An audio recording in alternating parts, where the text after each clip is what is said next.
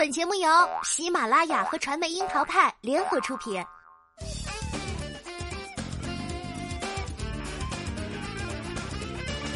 樱桃砍八卦，八卦也要正能量。Hello，大家好，我是小樱桃钓儿。韩国 N 号房事件持续发酵。二十四号，韩媒爆出 N 号房第三任运营者赵博士赵主斌曾做志愿活动，一面给无数女性带去痛苦。一面却以平凡善良的面目公开活动，这种狼披羊皮混入羊群作恶的行径，让人细思恐极。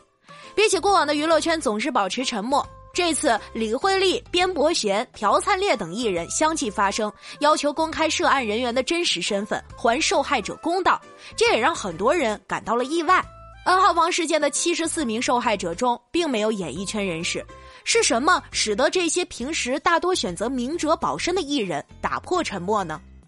先来给大家简单科普一下，N 号房事件是指胁迫女性拍摄性剥削的视频，然后传到匿名聊天室 N 号房中，对会员进行收费的事件。N 号房创办于二零一八年，创始人名为 God God，目前的运营者赵博士赵主斌是第三任运营者，而其前任是 Watchman。所谓的房，其实呢就是一个聊天群组，每一个房都会有房主，N 号房就意味着有 N 个这样的聊天群组，在这些聊天群组里，运营者分享着一些不良内容，供会员付费观看。由于形式隐蔽，会员的人数火速增加。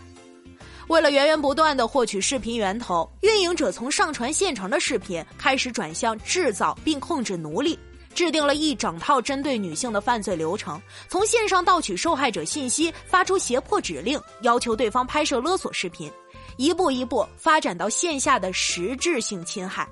从目前掌握的受害者情况来看，一共包括七十四名女性，其中有十六名是未成年人，最小的受害者只有十一岁。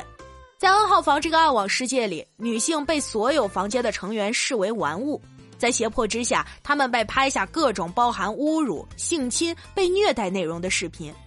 成员们主动上传自己拍摄的视频，以换取通往更高级房间的资格。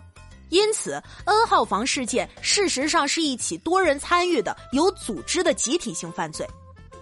据目前收集到的消息，累计有二十六万人参与了 N 号房的群聊。这些人或付费围观，或参与传播包括受害者真实身份在内的信息。更有甚者，直接参与了实质性的侵害或者是偷拍。三月十九号，N 号房的运营者赵博士被韩国警方逮捕，罪名是涉嫌威胁未成年人拍摄性剥削视频，并在网络上传播。而最匪夷所思的是，在 N 号房事件曝光之后，竟然有相当数量的男性会员表示自己是受害者，甚至认为该受惩罚的是那些被胁迫拍摄、上传自己私密视频的女性。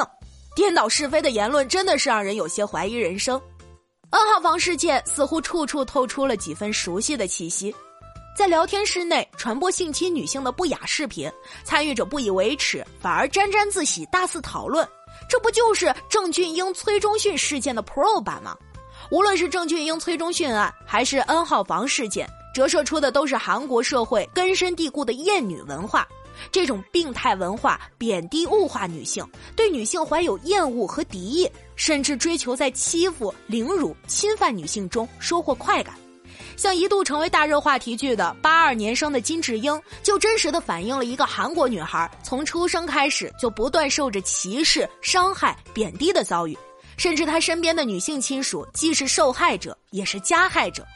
受这种病态文化的影响，在韩国，针对女性的偷拍甚至成为了一种产业。扶梯、交通工具、酒店、公厕，任何场合都有可能潜在着窥视的针孔摄像头。而女艺人更是受害者中的群体，她们有的被跟踪偷拍各种走光画面，而最防不胜防的是，有时加害者就是曾经和他们海誓山盟的伴侣。像具荷拉生前就曾被男友拍下私密视频用以要挟，为此她跪地哀求。结果呢，得到的是对方肆无忌惮、变本加厉的霸凌侮辱。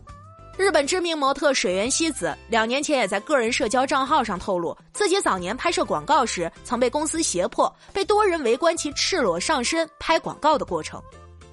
而在韩国演艺圈，因为张子妍而引发的规则曝光，也是让人匪夷所思。N 号房事件中，一些女艺人的头像被参与者拿来与不雅影像进行合成，供房间成员取乐。这对艺人们来说，又何尝不是一种侮辱呢？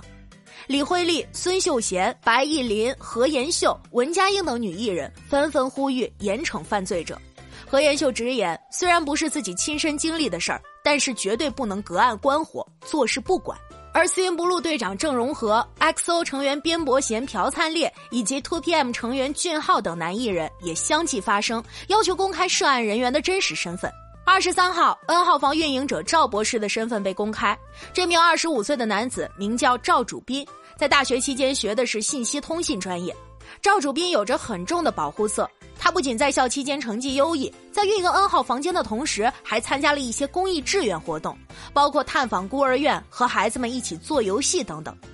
韩媒报道称，认识赵主编的人说，他看起来很平凡、很善良，而这样一个人，竟然是引发公愤的性犯罪案的主犯，让他们很受冲击。让人细思恐极的不仅仅是赵主斌有可能借着这种平凡、善良、成绩优异的保护色，悄悄接近那些被他锁定为侵害目标的受害者，更因为在赵主斌主导实施的 N 号房集体性犯罪事件中，那二十六万个偷拍、上传、传播、观看视频的参与者，极有可能就是受害者生活中身边的同事、同学，甚至是朋友、家人。有人说，韩国恰好也有二十六万个出租车。由此推断，身边有着 N 号房参与者的概率，其实就跟上街打到车的概率是一样的。这种熟人犯罪，由于身份隐蔽，让人防不胜防。许多女性被偷拍之后，甚至都不知道自己的私密遭到了侵犯。也正因如此，此次 N 号房事件中，使得反应汹涌，数百万韩国民众集体发声，要求曝光所有涉案者身份，并严惩主犯。三月二十三号，韩国方面要求彻查 N 号房事件。调查聊天群中所有的会员，舆论压力让部分参与者感到恐慌。有人留言透露自己曾观看过视频，并表示自己是一名小学教师。不能否认，有的人也许真的只是看看。但是想想那些社会版上报道过的恶魔教师又是从何而来，还真是让人不寒而栗。地狱空荡荡，恶魔在人间，也许真的并非虚言。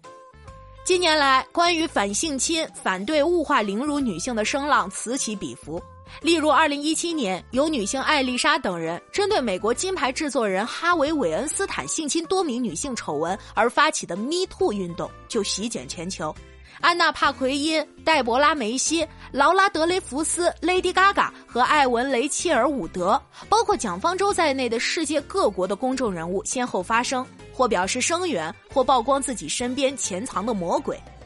二零二零年二月二十九号，在巴黎举办的素有“法国奥斯卡”之称的凯撒奖颁奖典礼上，曾获凯撒奖影后荣誉的女星阿黛拉·哈内尔愤然离席，抗议评委会把奖项颁给有着性侵丑闻的导演罗曼·波兰斯基。作为一名导演，罗曼·波兰斯基颇具争议。一方面，他在艺术上成就斐然，拍出过《荒岛惊魂》《苦月亮》《钢琴师》《雾都孤儿》等多部佳作；另一方面，他本人的生活又是劣迹斑斑。阿黛拉带头离席抗议后，颁奖典礼现场的多位明星和观众也相继离开会场，用行动表示对罗曼·波兰斯基的抵制。罗曼·波兰斯基虽然逃过了法律的制裁，但是这样的谴责与抵制也将永远伴随着他。而受离席抗议事件影响，本届凯撒奖的所有评委集体宣布辞职，组委会也宣布即将重组。演艺圈总是处在大众关注的焦点，艺人们除了必须的营业，其实大多数都会选择隐身闭麦，避免招惹不必要的麻烦。但是从 Me Too 运动开始，到凯撒奖颁奖礼，再到最近的 N 号房事件，我们却频频看到艺人们打破沉默，明确表态发声反性侵。这一方面既是出于自身维权的需求，另一方面也表现出他们作为公众人物对责任的积极承担。